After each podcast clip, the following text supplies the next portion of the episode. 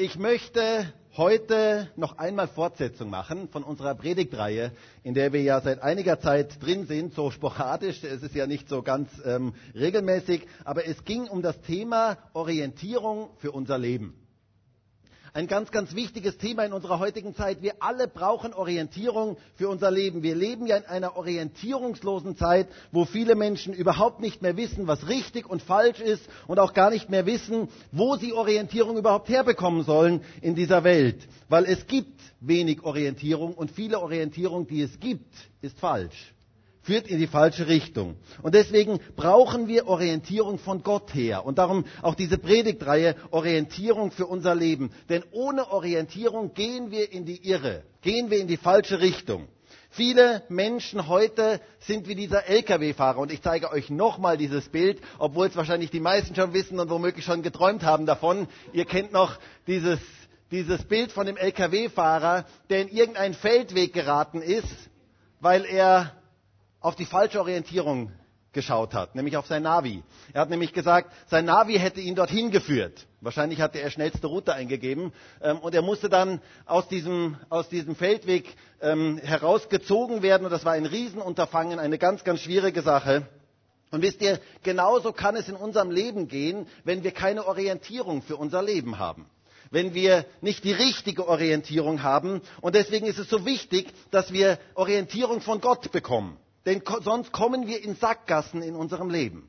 Und ich glaube, dass es heute viele Menschen heute auch hier in diesem Raum gibt, die sagen, ich bin schon in die eine oder andere Sackgasse in meinem Leben geraten, weil ich die falsche Orientierung hatte, weil ich nicht in die richtige Richtung unterwegs war. Deswegen ist es so wichtig, Orientierung für sein Leben zu haben. Und wir haben ja in dieser Predigtreihe ähm, so verschiedene ganz praktische Themen uns angeschaut. In dem ersten Teil, vielleicht erinnert ihr euch noch daran, ging es um Beziehungen, Ehe, Familie und Single-Sein. Ein ganz, ganz wichtiges, spannendes Thema. Im zweiten Teil ging es um das Thema der Umgang mit den Medien und was kommt nach dem Tod. Auch ein unglaublich wichtiges Thema. Und das dritte, der dritte Teil, da ging es um Kindererziehung. Ebenfalls ein wichtiges Thema. Ähm, ganz, ganz wichtige Themen für Orientierung für unser Leben. Und im vierten Teil, im letzten Teil, den wir uns angeschaut haben, ging es um Umgang mit unserer Zeit. Wie gehen wir mit dem kostbarsten Gut um, das wir alle haben, nämlich mit unserer Zeit? Unglaublich wichtige Themen, wo wir Orientierung brauchen. Und wenn du bei dem einen oder anderen Teil nicht dabei warst, du kannst ja gerne dir die Videos nochmal auf YouTube nachschauen ähm, oder auch auf unserer Homepage nachhören. Und heute kommt der fünfte Teil. Und ich habe wieder ein ganz, ganz spannendes Thema, ein Thema, das unglaublich wichtig in unserer heutigen Zeit ist, denn ich möchte heute über die unsichtbare Welt mit uns sprechen die unsichtbare Welt. Wusstest du, dass es eine unsichtbare Welt gibt, die genauso real ist wie die sichtbare Welt? Ganz, ganz viele Menschen wissen das nämlich heute nicht. Ganz viele Menschen haben in diesem Bereich keine Orientierung. Sie wissen nichts darüber oder sie wissen sehr wenig darüber oder sie wissen etwas Falsches darüber. Und deswegen ist es so unglaublich wichtig, Orientierung in diesem Bereich zu haben. Wisst ihr, viele Menschen heute kommen in Abhängigkeiten, in schwere Abhängigkeiten hinein, weil sie in diesem Bereich falsch unterwegs sind. Und deswegen ist es so wichtig, dass wir über dieses Thema miteinander sprechen, dass wir Orientierung in diesem Bereich bekommen. Und wisst ihr, gerade in diesem Bereich, die übernatürliche Welt ähm, und das Übernatürliche, die, die unsichtbare Welt, ist Gott der beste Orientierungsratgeber, den es gibt. Dieses Buch sagt uns sehr genau darüber, ähm, wie wir damit umgehen sollen. Und es ist ja heutzutage, wir hören ja heutzutage, es, es boomen ja diese ganzen Sachen ähm, wie Esoterik und Schamanismus und Hexerei und Satanismus und all diese übernatürlichen Dinge, die boomen in unserem Land. Es scheint eine Sehnsucht im Herzen des Menschen zu sein, irgendwo mit dieser unsichtbaren Welt in Kontakt zu kommen. Da scheint eine tiefe Sehnsucht in jedem Herzen zu sein. Aber die wenigsten wissen, wie sie richtig damit umgehen sollen. Und auch leider viele Christen wissen nichts oder nur ganz wenig darüber. Und deswegen heute das Thema Orientierung für unser Leben. Teil 5, die unsichtbare Welt. Wisst ihr, interessanterweise wussten die ersten Christen ganz viel über diesen Bereich. Die ersten Christen waren damit vertraut. Die ersten Christen wussten ganz genau über diesen Bereich. Die, sie lebten aus der übernatürlichen Kraft Gottes. Sie erlebten Zeichen und Wunder. Sie erlebten gewaltige Dinge. Sie erlebten die übernatürliche Kraft Gottes. Und sie rechneten mit der unsichtbaren Welt. Lest einmal die Apostelgeschichte, da werdet ihr das feststellen. Und deswegen breitete sich auch das Christentum so gewaltig aus in den ersten Jahrhunderten, weil dort eine übernatürliche Kraft Gottes da war, die ganz speziell spürbar war für jeden Einzelnen. Das waren nicht nur Worte, sondern es war eine übernatürliche Kraft da. Und ihr Lieben, das brauchen wir heute wieder ganz neu. Das ist das, was Gemeinde Jesu heute wieder ganz neu braucht. Wir haben etwas Wichtiges verloren, glaube ich, was wir neu für uns wiederentdecken dürfen, wo wir ganz neu uns auf die Suche machen dürfen nach dieser übernatürlichen Kraft Gottes. Die ersten Christen wussten, die geistliche Welt ist genauso real wie die natürliche Welt. Die geistliche Welt ist genauso real wie, wie die sichtbare Welt. Die unsichtbare Welt ist genauso real wie die sichtbare Welt. Und wir brauchen in diesem Bereich Orientierung für unser Leben. Ich frage mich, warum suchen die Menschen heute in der Esoterik und im Schamanismus nach übernatürlichen Dingen und nicht in der Kirche oder in der Gemeinde Jesu Christi? Warum? Ich glaube, dass wir da etwas ganz neu entdecken dürfen, die Kraft ganz neu entdecken dürfen. Und das braucht unsere Welt ganz, ganz dringend. Deswegen möchten wir uns heute mit diesem Thema beschäftigen. Und wir möchten uns fragen, was sagt die Bibel über die unsichtbare Welt? Wie sollen wir damit umgehen? Wie möchte Gott heute wirken? Und ganz wichtig, wo gibt es Gefahren? Und welche Dinge sind für den Menschen nicht gut. Das möchten wir uns heute alles anschauen. Ein unglaublich wichtiges Thema, wo wir Orientierung in unserer heutigen Zeit brauchen. Und ich möchte zu Anfang drei Bibelstellen mit euch lesen, die uns so ein bisschen in dieses Thema hineinführen sollen. Und zwar zunächst einmal 2. Korinther 4, Vers 17 bis Vers 18. 2. Korinther 4, Vers 17 bis Vers 18. Da heißt es, denn das schnell vorübergehende Leichte der Drangsal bewirkt uns ein über die Maßen überreiches, ewiges Gewicht von Herrlichkeit. Und jetzt hört einmal, da wir nicht das Sichtbare anschauen, sondern das Unsichtbare. Denn das Sichtbare ist zeitlich, das Unsichtbare aber ewig. Interessante Bibelstelle, weil da heißt es, wir schauen nicht das Sichtbare an, sondern das Unsichtbare. Spannend, oder? Wie kann man das Unsichtbare anschauen? Spannend, oder? Spannende Frage. Der möchten wir heute mal nachgehen. Ähm, wie kann man das Unsichtbare anschauen? Und hier ist von einer sichtbaren und von einer unsichtbaren Welt die Rede. Und die unsichtbare Welt hat direkten Einfluss auf die sichtbare Welt. Das ist hier sehr, sehr deutlich. Dann eine zweite Bibelstelle. Hebräer 11, Vers 1. Da heißt es, der Glaube aber ist eine Verwirklichung dessen, was man hofft ein Überführtsein von Dingen, die man nicht sieht. Glaube bedeutet, überführt zu sein von Dingen, die man nicht sieht. Unsichtbare Welt. Es geht hier um die unsichtbare Welt. Es geht darum, mit dem Unsichtbaren zu rechnen. Das ist eigentlich das, was Glaube ist. Und dann noch eine dritte Bibelstelle, auch aus Hebräer 11, ähm, wo das sehr, sehr praktisch am Beispiel von Mose ähm, gesagt wird. Da heißt es in Hebräer 11, Vers 27, durch Glauben verließ er, das heißt Mose, Ägypten und fürchtete die Wut des Königs nicht, denn er hielt standhaft aus, als sähe er den Unsichtbaren. Als sähe er den Unsichtbaren. Glaube bedeutet also, mit der, mit der unsichtbaren Welt oder mit dem Unsichtbaren zu rechnen mit dem Unsichtbaren ganz speziell zu rechnen. Sehr, sehr interessant, sehr, sehr spannend. Und was das konkret bedeutet, das möchten wir uns heute mal etwas genauer anschauen. Interessanterweise glauben ja heute ganz, ganz viele Menschen an eine unsichtbare Welt. Ich muss ja sagen, das hat sich ja sehr, sehr verändert in den letzten 20 Jahren. Also soweit ich zumindest ähm, zurückdenken kann, ich bin zwar noch nicht so alt, aber ähm, in den letzten 20 Jahren, muss ich sagen, hat sich da sehr, sehr vieles verändert. Ähm, vor 20 Jahren gab es noch ganz, ganz viele Menschen, die gesagt haben, also was ich nicht sehe, das gibt's nicht gab es noch ganz viele Menschen, die so diese Lebenseinstellung hatten. Heute hat sich das Ding sehr, sehr stark verändert. Ganz, ganz viele Menschen heute glauben an irgendwelche übernatürlichen Dinge. Ganz, ganz viele Menschen glauben heute an irgendeine wie auch immer geartete geistliche Welt. Ganz viele Menschen haben damit überhaupt kein Problem mehr. Deswegen boomt ja der ganze Bereich der Esoterik zum, zum Beispiel so stark oder der übernatürlichen Dinge, der, der, der Bereich des Spiritismus, des Okkultismus, all diese Dinge, die boomen. Es gibt die verschiedensten Arten, Spielarten des Ganzen, Hexen und Schamanen und Aberglaube und Schwüre und Flüche und Engelsdienste und Beschwörungsrituale und Gebete und Astralreisen und was weiß ich, was alles Menschen ähm, schon ausprobiert haben. Und wenn du mal mit Menschen etwas näher in Kontakt kommst, merkst du, dass ganz, ganz viele Menschen heute schon irgendwelche Erlebnisse in diesem Bereich gemacht haben. Und deswegen auch in irgendeiner Art und Weise an eine übernatürliche Welt glauben. Das Feld ist ein riesiges Feld, ein gewaltiges Feld, ähm, der Bereich des Übernatürlichen. Und die meisten Menschen haben heute keine Orientierung in diesem Bereich. Das ist das große Problem. Viele Menschen oder manche Menschen rufen Verstorbene an oder sie glauben an irgendwelche Glücksbringer oder andere glauben wieder an Feen oder an Gnome oder an ETs. Habe ich selber schon Leute erlebt, die mir gesagt haben, also ich glaube schon an ETs. Wisst ihr, was das heißt? Extraterrestrische Wesen, wohl also irgendwelche Außerirdischen. Ähm, ganz viele Menschen oder etliche Menschen glauben daran oder an UFOs ähm, und so weiter. Manche Menschen wollen spirituelle Erfahrungskurse machen. Sie, sie machen Yoga und TM und alle möglichen Dinge, um irgendwie übernatürliche Energien anzuzapfen für ihr Leben. Das Feld ist riesig, was Menschen heute alles machen. Und wisst ihr, es sind Millionen von Menschen in unserem Land, mit dem Bereich des Übernatürlichen konfrontiert und in irgendeiner Art und Weise beschäftigt. Und deswegen glaube ich auch, dass wir als Gemeinde Jesu darüber reden sollten. Und deswegen glaube ich, dass wir Orientierung in diesem Bereich brauchen. Und ganz nebenbei gesagt, es ist mittlerweile ein Milliardengeschäft, was damit gemacht wird.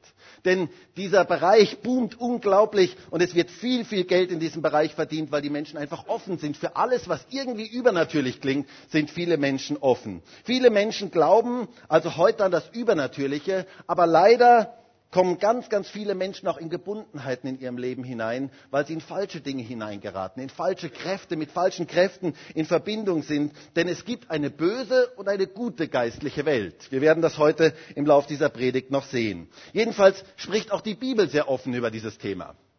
Sie spricht sehr offen und sehr viel über dieses Thema. Man kann in der Bibel eigentlich gar nicht daran vorbeigehen. Gott ist ein übernatürlicher Gott. Genau, da gehört ein Amen her.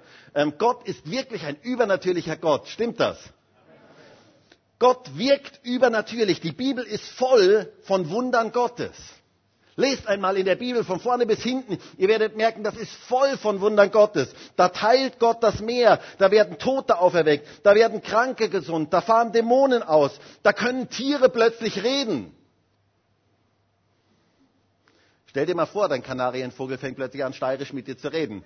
Ähm, und fragt dich mal, wie es dir geht oder so. Ähm, ist ja ein bisschen eine witzige Vorstellung. Ähm, oder da wird Wasser in Wein verwandelt. Die meisten Menschen heute kennen das nur umgekehrt, wohl? Wein in Wasser zu verwandeln. Ähm, und da, wird, da, da geschehen gewaltige Wunder, gewaltige Dinge in uns, ähm, sehen wir in der Bibel. Die Bibel ist voll von übernatürlichen Dingen. Wenn man die Wunder aus der Bibel herausnehmen würde, würden nur noch zwei Deckel übrig bleiben. Die Bibel ist voller Wunder. Sie ist ein Buch der Wunder. Dieses Buch ist ein Wunderbuch. Es ist im wahrsten Sinne des Wortes ein Wunderbuch. Da sind unglaublich viele Wunder Gottes drin. Alleine die Weihnachtsgeschichte ist ein, eine Wundergeschichte. Unglaublich, was in der Weihnachtsgeschichte so alles drin ist. Da gibt es mehrere Engelserscheinungen. Und das ist übrigens auch in der Bibel etwas ganz Normales. Engelserscheinungen. Ähm, in der Apostelgeschichte sehen wir das auch mehrmals. Engel begegnen Menschen. Das ist in der Bibel relativ normal. Das ist in der Bibel etwas, was immer wieder vorkommt. Die Bibel lehrt uns, dass Engel ausgesandt sind zum Dienst für die Gläubigen. Das sagt uns die Bibel sehr, sehr klar. Die Bibel rechnet mit der Existenz von Engeln. Wir lesen da, davon zum Beispiel in Hebräer 1, Vers 14. Da heißt es, sind sie, das heißt die Engel, nicht alle dienstbare Geister, ausgesandt zum Dienst um derer willen, die das Heil erben sollen? Das heißt, Engel sind eine Realität von der Bibel her. Leider wissen viele Christen nichts darüber. Leider wissen viele Christen nichts darüber, dass Engel extra zu unserem Dienst ausgesandt sind. Weißt du das? Es ist etwas Schönes, das zu wissen. Engel sind dienstbare Geister für uns als Gläubige und wir brauchen Orientierung in diesem Bereich. Ich bin so dankbar dafür, dass Gott Engel zu meinem Dienst ausschickt und zu deinem Dienst ausschickt. Dass Gott Engel ausgeschickt hat. Aber die Bibel sagt auch sehr klar, dass wir Engel nicht anbeten sollen. Und dass wir nicht zu Engeln beten sollen. Engel sind geschaffene Wesen. Da gibt es eine interessante Stelle bei Johannes, als er auf der Insel Patmos ist und einem Engel begegnet. Und er ist so fasziniert von diesem Engel und er ist so beeindruckt von diesem Engel, dass er sich niederwirft von diesem Engel und ihn anbeten möchte. Und hört einmal, wie es dort heißt. Da heißt es in Offenbarung 19, Vers 10. Da heißt es, und ich fiel zu seinen Füßen nieder, ihn anzubeten. Und er spricht zu mir, siehe, siehe zu, tu es nicht.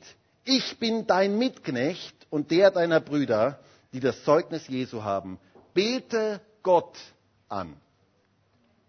Etwas ganz Wichtiges. Wir sollen Engel nicht anbeten und auch nicht zu ihnen beten, weil sie Geschöpfe Gottes sind, die nur zu unserem Dienst ausgeschickt worden sind von Gott. Deshalb sind zum Beispiel auch Engelsdienste und all diese Dinge, die es im esoterischen Bereich gibt, komplett verkehrt. Gott soll angebetet werden.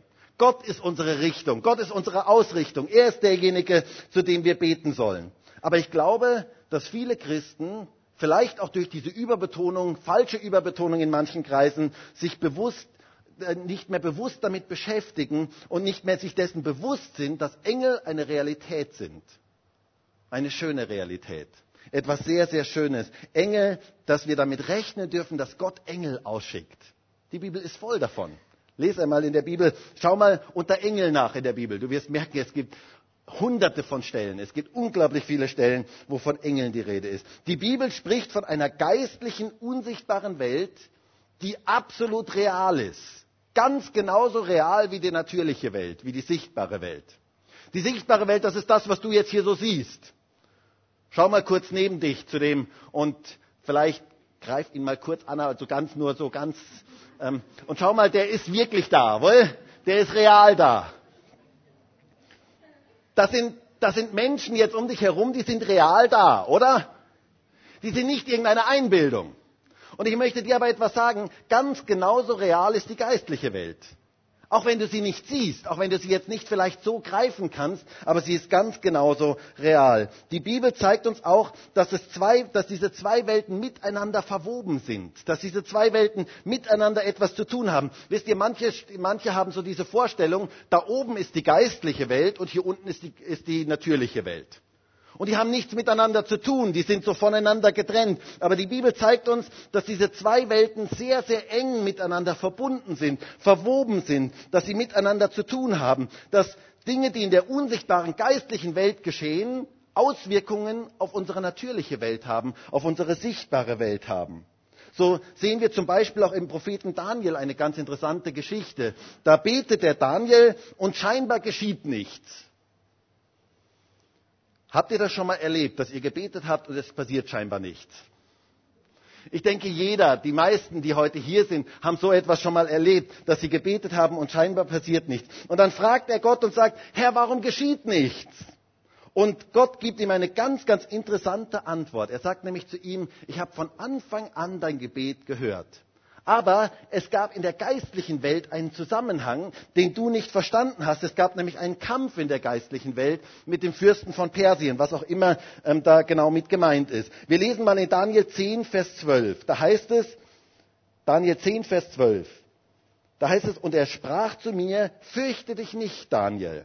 Denn vom ersten Tag an, als du dein Herz darauf gerichtet hast, Verständnis zu erlangen und dich vor deinem Gott zu demütigen, sind deine Worte erhört worden. Mit anderen Worten, ich habe von Anfang an dein Gebet gehört. Und um deiner Worte willen bin ich gekommen. Aber der Fürst des Königreichs Persien stand mir 21 Tage entgegen. Und siehe, Michael, einer der ersten Fürsten, kam, um mir zu helfen, und ich wurde dort entbehrlich bei den Königen von Persien. Interessante Geschichte. Hier ist die Rede von irgendeinem geistlichen Kampf, der stattgefunden hat. Irgendetwas ist in der geistlichen Welt da gewesen, was noch verhindert hat, dass dieses Gebet in dem Moment erhört wurde. Das heißt, die geistliche Welt hat Auswirkungen auf unsere natürliche Welt.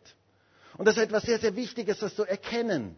Das ist sehr wichtig, das zu verstehen. Manchmal verstehen wir Zusammenhänge nicht, weil wir die geistliche Welt nicht verstehen. Die unsichtbare und die sichtbare Welt sind miteinander verknüpft, sind miteinander verwoben, sind miteinander verbunden und es hat Auswirkungen, was dort geschieht. Und es ist wichtig, das zu wissen. Deswegen hat zum Beispiel auch Gebet so große Auswirkungen. Gebet ist ja auch etwas in der unsichtbaren Welt, wo man in der sichtbaren Welt nicht sofort etwas sieht, aber es hat Auswirkungen. Auch gerade dieser Text spricht davon. Gott sagt, ich habe dein Gebet von Anfang an gehört. Gebet hat Auswirkungen. Wenn wir beten, hat das gewaltige Auswirkungen. Es passiert etwas in der geistlichen Welt. Ist das nicht schön? Zu wissen, dass wenn wir beten, dass etwas geschieht in der geistlichen Welt, dass sich etwas verändert in der geistlichen Welt. Die geistliche, unsichtbare Welt hat Auswirkungen auf unsere sichtbare Welt. Und sie ist genauso real wie die sichtbare Welt. Und das ist sehr wichtig, das zu erkennen. Wisst ihr, leider haben wir Christen im 21. Jahrhundert, ich glaube, etwas sehr, sehr Wichtiges da verloren. Ich glaube, dass wir sehr, sehr stark nur mit, den, mit dieser natürlichen, mit dieser sichtbaren Welt rechnen. Und ganz speziell hier in Europa. Christentum ohne das Rechnen mit dem Unsichtbaren, mit dem Übernatürlichen gibt es von der Bibel her eigentlich nicht. Ist etwas ganz, ganz Wichtiges, das zu erkennen. Die Bibel ist übernatürlich. In der Bibel wirkt Gott übernatürlich. Und wir dürfen damit rechnen. Ich muss sagen, in anderen Teilen der Welt haben die Leute gar nicht so viele Probleme damit. Wenn man nach Afrika geht zum Beispiel, die meisten Leute haben schon irgendwelche übernatürlichen Erfahrungen gemacht, wenn auch häufig sehr schlechte übernatürliche Erfahrungen. Aber sie wissen, es gibt diese geistliche Welt. Wenn man nach Südamerika geht, die Leute dort haben, die allermeisten haben irgendwelche Erlebnisse schon damit gemacht. Ganz speziell hier in Europa glaube ich, dass viele Menschen noch rationalistisch so alles durchdringen müssen und deswegen auch manches Mal so diese Einstellung haben, wenn ich das nicht sehe, dann kann es das auch eigentlich nicht geben. Aber ich glaube, dass wir uns von der Bibel her ganz neu herausfordern lassen dürfen, mit der unsichtbaren Welt zu rechnen, mit dem Unsichtbaren zu rechnen. Und ich finde eigentlich den Ausdruck so schön, ähm, wo Gott hier bei Mose gesagt wird, er rechnete mit dem Unsichtbaren. Wir haben den Unsichtbaren auf unserer Seite, nämlich unseren Gott. Und die unsichtbare Welt ist real. Das ist etwas ganz, ganz Wichtiges, das für sich zu erkennen. In der Bibel ist es sehr klar, dass es in der unsichtbaren Welt zwei Reiche gibt. Zwei entgegengesetzte Reiche. Das Reich des Lichts und das Reich der Finsternis. Das ist etwas sehr, sehr Wichtiges, das zu erkennen. Diese Reiche stehen im Kampf miteinander. Paulus spricht von diesem Kampf in Epheser 6, wo er von der geistlichen Waffenrüstung redet. Und da sagt er in Vers 11, Epheser 6, Vers 11, zieht die ganze Waffenrüstung Gottes an, damit ihr gegen die Listen des Teufels bestehen könnt. Denn unser Kampf ist nicht gegen Fleisch und Blut, sondern gegen die Gewalten, gegen die Mächte, gegen die Weltbeherrscher dieser Finsternis, gegen die Geister der Bosheit in der Himmelswelt. Deshalb ergreift die ganze Waffenrüstung Gottes, damit ihr an dem bösen Tag widerstehen und wenn ihr alles ausgerichtet habt, stehen bleiben könnt. Interessant. Es gibt das Reich des Lichts und es gibt das Reich der Finsternis. Und diese zwei Reiche kämpfen gegeneinander. Das Reich der Finsternis, da ist der Teufel der Chef, so sagt es uns die Bibel. Dieses Reich hat ein Ziel, es möchte Menschen kaputt machen und zerstören. Das ist das, das, Ziel dieses Reiches. Es ist ein Reich, das nur Zerstörung bringt, Angst bringt, Krieg und Not und Elend und Leid über diese Erde bringt und über Menschen bringt. Das ist das, was dieses Reich möchte. Und wir sehen heute weltweit die Auswirkungen dieses Reiches der Dunkelheit, dieses Reiches der Finsternis. Wenn wir nur nach Syrien schauen oder in den Irak schauen, dann sehen wir die Auswirkungen ganz hautnah. Wir sehen es ganz konkret, was die Auswirkungen dieses Reiches sind. Und dann gibt es ein zweites Reich in der geistlichen Welt, nämlich das Reich des Lichts. Das Reich des Lichts, das Reich, ein, es ist ein Reich voller Liebe, Freude, Friede, Langmut, Freundlichkeit, Güte, Treue, Sanftmut, Enthaltsamkeit. Ihr kennt vielleicht noch diese Aufzählung von letzter Woche ähm, von der Frucht des Geistes, wo genau diese Dinge ähm, hervorkommen. Das ist das, was dieses Reich ausmacht. Es ist ein Reich des Lichts, ein Reich der Liebe. Es ist ein Reich, wo Jesus Christus der Chef ist wo er, es heißt immer wieder in der Bibel, wo er der König ist, wo er der Chef des Ganzen ist. Und dieses Reich, dieses Reich des Lichts soll sich ausbreiten durch jeden einzelnen von uns, der zu diesem Reich gehört.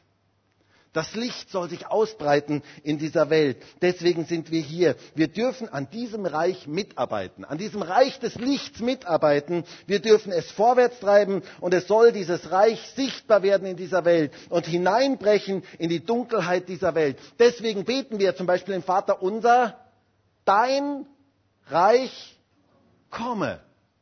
Da beten wir um dieses Reich, um dieses Reich des Lichts, dass dieses Reich des Lichts sich ausbreitet in dieser Welt. Es soll so sein wie auf diesem Foto, das ich euch mitgebracht habe. Seht ihr das? Kann man ganz schlecht sehen, wohl? Aber es sollte eigentlich darstellen, dass da so ein Lichtkegel ist. Ähm, kennt ihr das, wenn über dem Meer, wenn das Meer so richtig dunkel ist und dann so ein Lichtkegel über dem Meer ist? Das ist eigentlich das, was dieses Bild darstellen sollte. So ein Lichtkegel. Vielleicht können wir das zweite Bild. Seht ihr das? Sieht man ein bisschen, genau, ansatzweise. Ähm, da ist so ein dunkler Wald. Und da ist auch, sind auch wieder so Lichtkegel, die in diesen Wald hineinfallen.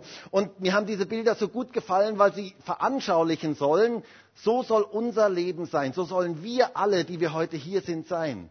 Wir sollen so Lichtkegel in diese Welt hineinbringen. Wir sollen das Licht hineinstrahlen lassen in diese Welt, dass das Licht Gottes in dieser Welt sichtbar wird, so ansatzweise sichtbar wird, einfach hineinbricht in die Dunkelheit dieser Welt. Das ist eigentlich das, was Gott möchte. Gott möchte, dass jeder von uns Licht verbreitet.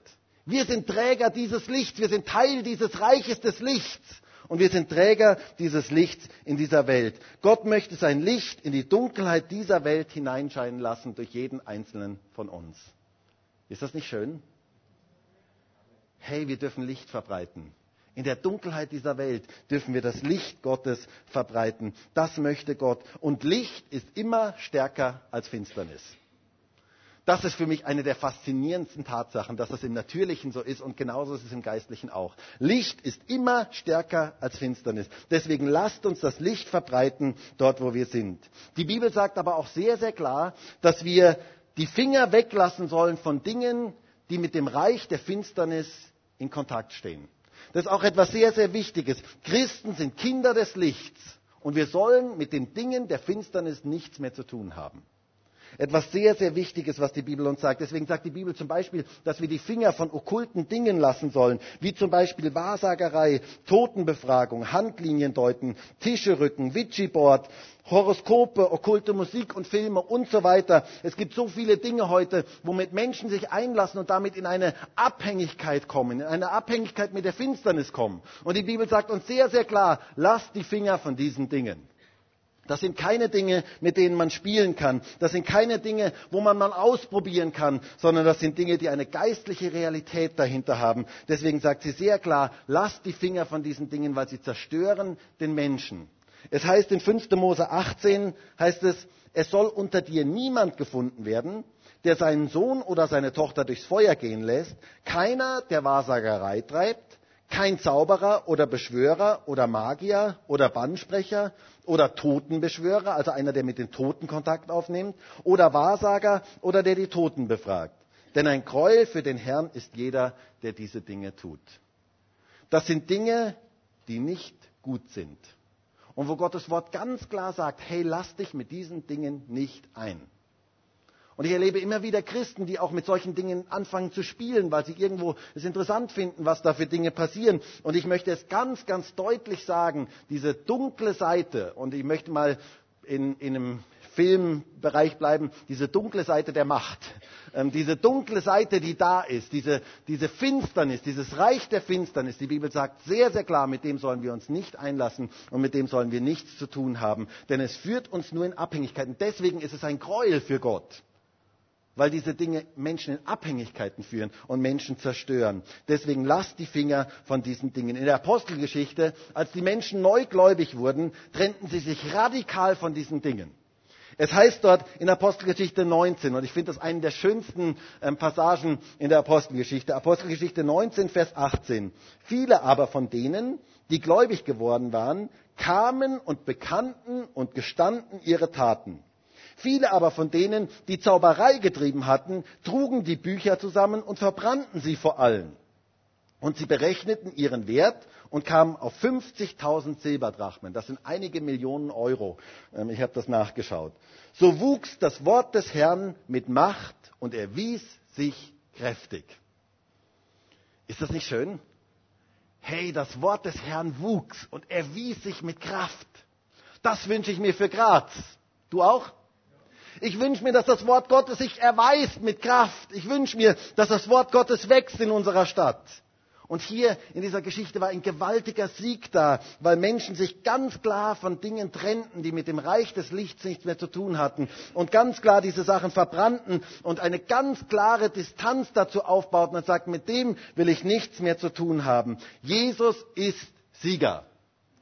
Das ist die beste Botschaft. Das ist das, was wirklich Evangelium ist. Jesus ist Sieger und er möchte Menschen frei machen. Auch wenn heute Menschen hier in diesem Gottesdienst sind, die sich mit dem einen oder anderen beschäftigt haben und du bist vielleicht in Gebundenheiten hineingekommen. Ich möchte dir heute sagen, Jesus ist Sieger. Er möchte dich frei machen. Er möchte dir begegnen. Er möchte seine Kraft in dein Leben hineingeben. Er möchte, dass du im Licht leben kannst und nicht mehr mit der Finsternis irgendetwas zu tun haben musst. Denn wenn du mit diesen Dingen zu tun hattest, dann ist es ganz, ganz wichtig, dass du einen klaren Schnitt siehst. Und dass du ganz klar dich lossagst von diesen Dingen und ganz entschieden und klar deinen Weg mit Jesus gehst. Mit diesen Dingen kann man nicht herumspielen. Also es gibt diese zwei Reiche. Das Reich des Lichts und das Reich der Finsternis. Und Gott möchte uns gebrauchen, um das Reich des Lichts auszubreiten in dieser Welt. Das Licht ist immer stärker als die Finsternis. Wisst ihr, ich glaube, dass wir etwas von den ersten Christen lernen können. Die ersten, also wir können viel von den ersten Christen lernen, aber etwas ganz besonders. Die ersten Christen haben viel mit der geistlichen Welt gerechnet. Das sehen wir durch die ganze Apostelgeschichte hindurch. Die haben viel damit gerechnet. Sie hatten ein ganz anderes Bewusstsein von der geistlichen Welt wie ganz, ganz viele Christen heute. Und da dürfen wir wieder etwas lernen. Ich glaube, da dürfen wir etwas lernen. Leider rechnen viele Christen heute nicht mit der geistlichen Welt und erleben deswegen auch so wenig. Aber wir dürfen ganz speziell da etwas lernen. Die Apostelgeschichte ist voll von Gottes übernatürlichem Wirken. Da sind Heilungen und Befreiungen. Lest einmal die Apostelgeschichte durch. Also ich kann mir einfach nicht vorstellen, dass man die Apostelgeschichte durchliest und nicht eine Sehnsucht bekommt. Also die Apostelgeschichte ist voll von diesem übernatürlichen Wirken Gottes. Da waren Heilungen, Befreiungen, teilweise sogar fast kuriose Dinge, dass der Schatten des Petrus Menschen geheilt hat. Da war es gut, wenn es ein bisschen schattig war ähm, dass mehr Menschen geheilt wurden. Der Schatten des Petrus heilte Menschen oder sie haben die Schweißtücher auf Menschen gelegt und die sind gesund geworden. Unglaublich, was in der Apostelgeschichte alles geschehen ist. Und ich möchte dich fragen, hat Gott sich verändert? Glaubt ihr, dass Gott heute anders wirkt wie damals, dass er heute diese Dinge nicht mehr wirkt? Oder hat Gott sich vielleicht in den Ruhestand gesetzt? Hat heute keine Lust mehr, sagt du, ich habe jetzt so viel gemacht in der Apostelgeschichte, also bitte, jetzt ist mal fertig, jetzt ist mal fertig für diese Welt. Nein, ich glaube das nicht. Ich glaube, dass Gott heute immer noch dieselben Dinge tun möchte. Und ich glaube, dass es mit uns zu tun hat, dass wir uns öffnen dafür, dass Gott etwas Übernatürliches durch jeden Einzelnen von uns wirken kann. Ich glaube, dass wir mehr in diesem Bereich erwarten dürfen mehr von Gott erwarten dürfen und mit der unsichtbaren geistlichen Welt rechnen sollten. Paulus macht es sehr, sehr klar, dass das Evangelium von Jesus Christus nicht nur in Worten besteht, sondern dass eine übernatürliche Kraft dabei ist. Hört einmal diese, diese Worte in 1. Korinther 2, Vers 4. Da heißt es, und meine Rede und meine Predigt bestand nicht in überredenden Worten der Weisheit, sondern in Erweisung des Geistes und der Kraft, damit euer Glaube nicht auf Menschenweisheit, sondern auf Gottes Kraft beruhe. Habt ihr gehört? Nicht überredende Worte, nicht die weisen Worte, sondern die Erweisung des Geistes und der Kraft. Damit der Glaube nämlich eben nicht auf Menschenweisheit beruht, sondern auf der Kraft Gottes. Und in, in ähm, 1. Korinther 4, Vers 20 sagt er, denn das Reich Gottes besteht nicht im Wort, sondern in Kraft. Und diese Kraft brauchen wir wieder ganz neu. Diese Kraft braucht Gemeinde Jesu wieder ganz neu. Zu rechnen mit dieser geistlichen, übernatürlichen Welt. Wir dürfen damit rechnen, dass Gott übernatürlich wirkt. Genauso wie bei den ersten Christen. Und zwar ganz praktisch in unserem Alltag damit zu rechnen, dass der Unsichtbare da ist und dass seine Kraft da ist. Rechne mit Gottes übernatürlicher Kraft. Rechne mit der geistlichen Welt. Wisst ihr, es gibt eine wunderschöne Geschichte im Alten Testament. Ich liebe diese Geschichte, weil sie das so schön verdeutlicht. Da war Israel im Kampf mit dem König von Aram. Und es ist eine ganz interessante Geschichte, weil der Elisa, der war ja ein Prophet, und er hat immer das von Gott gehört, was der König von Aram gesagt hatte, welche Strategie er hatte und wo er sein Lager aufschlagen würde und was er so alles vorhatte. All diese Dinge hatte der Elisa schon immer vorher gehört. Und er ist immer zum König von Israel gegangen und hat ihm gesagt, das und das, da und da wird Aram wieder sein und so weiter. Und hat all diese Pläne ausgeplaudert. Und der König von Aram, dem wurde das irgendwann ganz unheimlich. Der wusste gar nicht, wie er damit umgehen sollte. Und er war sehr frustriert. Und so holte er alle seine Diener zusammen. Und dann sagte er zu seinen Dienern, woher wissen die Israeliten immer von meinen Plänen? Gibt es einen Spion unter uns? Gibt es irgendjemanden, der ein Spion in unseren eigenen Reihen ist? Und die Diener, die sagten zum König von Aram, nein, nein, das ist der Elisa. Dieser Elisa, der bekommt Worte von Gott, der weiß genau, der weiß sogar ganz genau, was du in deinem Schlafzimmer redest. Steht wörtlich so in der Bibel. Du müsst mal nachlesen. Der weiß genau, was du in deinem Schlafzimmer redest. Schon ein bisschen unheimlich, oder? Stell dir mal vor, wenn jemand alles weiß, was du in deinem Schlafzimmer redest, ähm, ist schon irgendwie beängstigend. Und so zog der König von Aram los und zwar mit seinem ganzen Heer gegen Elisa. Mit, müsst ihr euch vorstellen, ein riesiges Heer zieht gegen den Elisa los. Gegen einen Mann ähm, zieht dieses Heer los. Und eines Morgens schaut der Diener des Elisa aus dem Fenster, ähm, war gerade aufgestanden, hat sich einen Kaffee gemacht und dann schaut er dort aus dem Fenster und dann sieht er plötzlich etwas, womit er nicht gerechnet hat. Er sieht nämlich plötzlich die Heere Arams, wie sie, wie sie dort sich ähm, postieren, unglaublich feindliche Heere, soweit das Auge reicht. Er sah die feindlichen Heere, wie sie den ganzen Horizont erfüllt haben. Und dieser Diener bekam die Panik und er kam dann zu dem Elisa und hört einmal, was der Elisa zu ihm sagte. Ich finde das so eine gewaltige Geschichte. Da heißt es in 2. Könige 6, Vers 15. Und als der Diener des Mannes Gottes früh aufstand, und seinen Kaffee trank, das steht dort nicht, aber ähm, und hinausging, siehe, da umringte ein Heer die Stadt und Pferde und Kriegswagen. Und sein Diener sagte zu ihm, ach mein Herr, was sollen wir tun? Er aber sagte, fürchte dich nicht, denn zahlreicher sind die, die bei uns sind, als die, die bei ihnen sind. Und Elisa betete und sagte, Herr, öffne doch seine Augen, dass er sieht. Da öffnete der Herr die Augen des Dieners und er sah. Und siehe, der Berg war voll von feurigen Pferden und Kriegswagen um Elisa herum. Könnt ihr euch die Situation vorstellen? Da ist der Diener und er sieht die ganzen feindlichen Heere, wie sie auf sie zukommen. Und er sagt, was sollen wir jetzt tun? Und Elisa sagt, fürchte dich nicht, denn zahlreicher sind die, die bei uns sind, als die, die bei ihnen sind. Und der Diener denkt sich, äh, Elisa, Moment, ähm, also in Mathe warst du vielleicht nicht so besonders gut, aber ähm, zählen wir mal. Eins, zwei, das war's schon. Es gibt nicht mehr mehr. Wieso sind wir mehr wie die, die dort sind? Wie kann so etwas gehen? Du und ich, wir sind doch nicht zahlreicher. Aber Elisa rechnete mit dem Unsichtbaren. Er rechnete mit der unsichtbaren Welt. Oh, möge Gott doch unsere Augen öffnen für die unsichtbare Welt.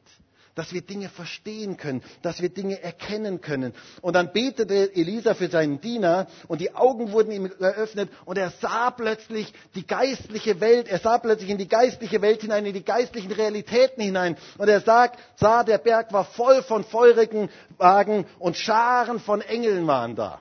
Gewaltig. Das konnte er plötzlich sehen. Er konnte plötzlich in diese geistliche Welt hineinsehen. Er brauchte keine Angst mehr zu haben. Wisst ihr, ich wünsche mir so sehr, dass Gott unsere Augen immer wieder öffnen kann für die geistliche Welt. Dass wir Dinge sehen können. Ich glaube, dass wir in vielen Situationen viel, viel weniger Angst haben, wenn wir die geistliche Welt kennen. Wenn wir wissen, dass Engel da sind, dass Gott da ist, dass Gott uns beschützt, dass Gott an unserer Seite ist, das nimmt uns die Angst. Rechne mit dem Unsichtbaren, rechne mit Gott in jeder Situation deines Lebens. Gott ist viel stärker, als du denkst. Und wenn er mit dir ist, dann kann niemand gegen dich sein. Wenn er mit dir ist, dann ist alles möglich. Rechne mit den unsichtbaren Realitäten. Wir brauchen in diesem Bereich Orientierung für unser Leben. Und ich wünsche mir so sehr, dass wir als Christen uns öffnen dafür, dass wir sagen, Herr, bitte lass mich da hineinschauen in das, was deine Realitäten sind. Und ich möchte uns ermutigen und damit zum Schluss kommen, mit der unsichtbaren Welt zu rechnen und in die Dunkelheit dieser Welt das Licht Gottes hineinzutragen. Ich finde das so etwas Schönes. Wir als Christen sind berufen, Licht in die Dunkelheit hineinzutragen. In die Dunkelheit dieser Welt. Vielleicht hast du dich gefragt, Gott, warum bin ich an so einem schwierigen Arbeitsplatz? Warum bin ich mit so komischen Leuten zusammen? Vielleicht hast du ja komische Leute in deinem Umfeld. Und vielleicht hast du dich schon manchmal gefragt, Gott, warum bin ich mit so komischen Leuten zusammen? Oder warum bin ich in der Familie der Einzige, der gläubig ist? Warum bin ich der Einzige? Oder warum bin ich überhaupt in der Dunkelheit dieser Welt? Und ich möchte dir etwas sagen. Gott sagt heute zu dir, du bist da, um Licht zu verbreiten. Du bist da, um das Licht dorthin zu tragen, wo die Finsternis ist. Deswegen habe ich dich dort reingestellt. Deswegen bist du genau dort, wo du bist. Strahlen seiner Liebe, seiner Kraft, seiner Freude und seines Friedens sollen durch dich in diese Welt hineinkommen. So wie wir vorhin auf dem Bild gesehen haben, beziehungsweise ihr habt es nicht so gut gesehen, diese Lichtkegel. Die sollen in diese Welt hineinkommen, durch jeden einzelnen von uns. Gott möchte sein Licht in diese Welt hineinstrahlen lassen. Denn dort, wo es hell ist, braucht es kein Licht. Stimmt das? Wisst ihr, ich war vor einiger Zeit mal in einem Leuchtenhaus. Und ich habe dort ein bisschen nach Lampen geschaut und ich habe mich gefragt, warum sind dort eigentlich alle Lampen eingeschaltet? Da ist eh schon so hell, da ist eh schon so viel Licht. Warum sind alle Lampen eingeschaltet? Und ich habe mich damals gefragt, das Licht kommt doch erst dann richtig zur Geltung, wenn es dunkel ist. Wenn alle Lampen eingeschaltet sind, sieht man ja gar nicht, wie viel Licht jetzt wirklich diese Lampe eigentlich gibt. Und ich hätte am liebsten den Mann dort gefragt, weil ich hatte mich für eine Lampe interessiert, und ich hätte am liebsten den Mann dort gefragt, können Sie mal alle anderen Lichter ausschalten, damit ich mal sehen kann, wie diese Lampe eigentlich wirkt. Ähm, das Licht braucht es nicht dort, wo schon viel Licht ist, sondern das Licht braucht es in der Dunkelheit. In dem Moment, wo es dunkel wirkt, wirkt selbst das kleinste Licht und Gott möchte sein Licht durch jeden einzelnen von uns in diese Welt hineintragen. Du darfst Licht verbreiten dort, wo du bist, in der Finsternis dieser Zeit. Manche Christen sagen immer, Herr, hol mich hier raus aus dieser Finsternis. Und Gott sagt, nein, nein, ich will, ich will, dass du mich dort hineinbringst in diese Finsternis. Dass du das Licht dort hineinbringst in diese Finsternis. Das ist das, was Gott möchte. Bring das Licht hinein in die Dunkelheit dieser Welt und rechne mit der übernatürlichen, unsichtbaren Welt Gottes. Rechne mit Jesus und seiner übernatürlichen Kraft, mit der Präsenz der Engel, der himmlischen Heerscharen. Rechne damit, dass Gott übernatürlich durch dich wirkt. Wisst ihr, Gott möchte durch jedes seiner Kinder übernatürlich wirken. Gott möchte keine geistlichen Superstars, die so besonders irgendetwas erleben und die dann überall erzählen, was sie Besonderes erlebt haben, sondern Gott möchte jedes seiner Kinder übernatürlich gebrauchen. Jesus sagt in Markus 16, Vers 15, diese Zeichen aber werden folgen denen, die da glauben. In meinem Namen werden sie Dämonen austreiben, sie werden in neuen Sprachen reden, werden Schlangen aufheben und wenn sie etwas Tödliches trinken, wird es ihnen nicht schaden. Schwachen werden sie die Hände auflegen und sie werden sich wohlbefinden. Und dann heißt es, der Herr wurde nun, nachdem er mit ihnen geredet hatte, in den Himmel aufgenommen und setzte sich zu Rechten Gottes. Jene aber gingen aus und predigten überall, während der Herr mitwirkte und das Wort durch die darauf folgenden Zeichen bestätigte. Diese Zeichen werden folgen wem? Den geistlichen Superstars? Nein, werden folgen denen, die da glauben. Allen Gläubigen. Jeder Gläubige soll übernatürlich von Gott gebraucht werden. Gott möchte uns zu Botschaftern des Reichs des Lichts machen. Wir dürfen dieses Reich in dieser Welt ausbreiten. Du bist ein Botschafter. Hast du das gehört? Du bist ein Botschafter. Sag doch mal zu deinem Nachbarn kurz, hey, du bist ein Botschafter.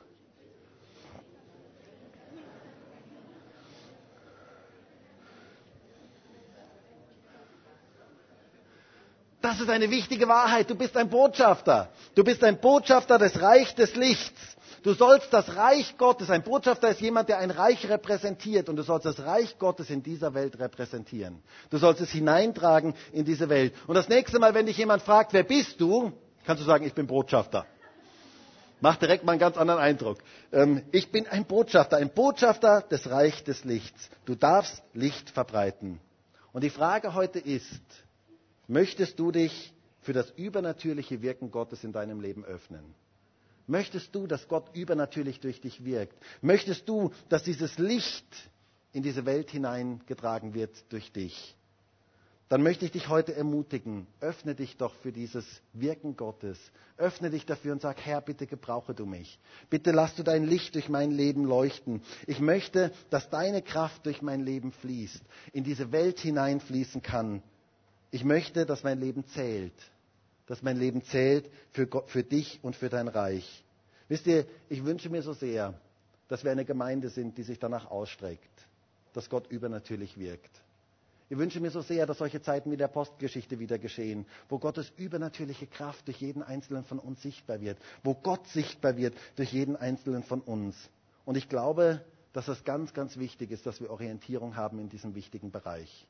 Und dass wir uns ganz neu ausstrecken, auch als Gemeinde ganz neu ausstrecken und sagen, Herr, wir wollen dich erleben. Wir wollen dein übernatürliches Wirken erleben. Gott möchte, dass du ein Kanal seiner Kraft in dieser Welt wirst ein Kanal, durch den etwas durchfließen kann, in diese Welt hinein.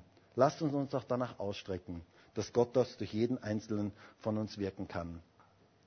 Und ich würde jetzt so gerne heute mit uns beten. Und ich würde so gerne mit uns beten dafür, dass wir beten, Herr, dein Reich komme. Und vielleicht können wir alle gemeinsam aufstehen. Und wie wäre es, wenn wir heute in diesem Gottesdienst gemeinsam beten, Herr, dein Reich komme. Dein Reich komme an meinem Arbeitsplatz. Dein Reich komme in meiner Familie. Dein Reich komme in der Uni und der in der Schule und wo auch immer ich bin. Dein Reich soll kommen. Dieses Reich des Lichts, es soll durchbrechen. Es soll etwas sichtbar werden. Es soll die Dunkelheit vertreiben. Und vielleicht können wir jetzt einfach ganz gemeinsam dafür beten, Vielleicht können wir dafür beten, dass Gott jetzt sein Reich ausbreitet. Herr, und ich danke dir dafür, dass du heute hier bist. Und ich danke dir dafür, Herr, dass du jetzt uns befähigen möchtest, ausrüsten möchtest mit einer übernatürlichen Kraft. Und ich bete darum, Herr, dass du dein Reich kommen lässt. Herr, wir beten darum, dein Reich komme. Dein Reich komme in diese Welt hinein. Herr, wir beten darum, dass dein Licht durchbrechen kann in die Dunkelheit dieser Welt. Und ich danke dir dafür, Jesus, dass du stärker bist wie alle Macht der Finsternis. Danke dir dafür, Jesus, dass du alle Macht hast im Himmel und auf Erden. Und ich danke dir dafür, dass das Licht stärker ist wie die Finsternis. Und dass wir heute hier gemeinsam vor dir stehen dürfen und dich bitten dürfen, Herr, lass du dein Licht durch unser Leben scheinen in diese Welt hinein. Lass uns Kanäle deiner Kraft sein. Herr, wir möchten eine Gemeinde sein, wo deine Kraft spürbar ist. Wir möchten eine Gemeinde sein, wo dein übernatürliches Wirken sichtbar ist. Herr, wir möchten das erleben, was die ersten Christen erlebt haben wo deine Kraft einfach da war, wo Menschen gespürt haben, dass deine Kraft sie berührt, dass deine Kraft ihnen begegnet. Herr, das brauchen wir wieder ganz neu. Und wir stehen heute hier vor dir als Gemeinde und wir öffnen uns für dein übernatürliches Wirken und wir bitten dich darum, dass wir Kanäle deiner Kraft sein können, dass etwas von deiner Kraft in diese Welt hineingehen kann. Herr, dass dein Licht in die Dunkelheit hineinscheinen kann. Lass du dein Reich kommen. Lass du uns Botschafter dieses Reiches sein, dass wir dein Reich repräsentieren in dieser Welt und dass etwas von deinem Licht in diese Welt hineinleuchten kann. Herr, ich wünsche mir so sehr, dass Gemeinde Jesu dafür bekannt ist, dass deine Kraft spürbar ist. Dass die Menschen nicht irgendwo in esoterische oder satanische oder spiritistische Kreise hineingehen, um Kraft zu erleben, sondern dass sie in die Gemeinde Jesu kommen, weil deine Kraft dort wirkt. Herr, wir strecken uns danach aus. Wir brauchen mehr. Wir haben eine Sehnsucht nach mehr. Herr, wir bitten dich darum, begegne du uns da ganz neu. Lass du deine übernatürliche Kraft durch jeden einzelnen von uns wirken. Ich bitte dich ganz konkret für diese Woche, für alle Begegnungen, die wir haben mit Menschen, dass etwas Übernatürliches von dir da hineinkommen kann, dass deine Kraft da wirken kann. Danke dafür, Herr, dass du mehr wirken möchtest. Und Herr, wir strecken uns aus danach, wir sehnen uns danach. Wir sehnen uns nach deinem Wirken. Halleluja. Halleluja.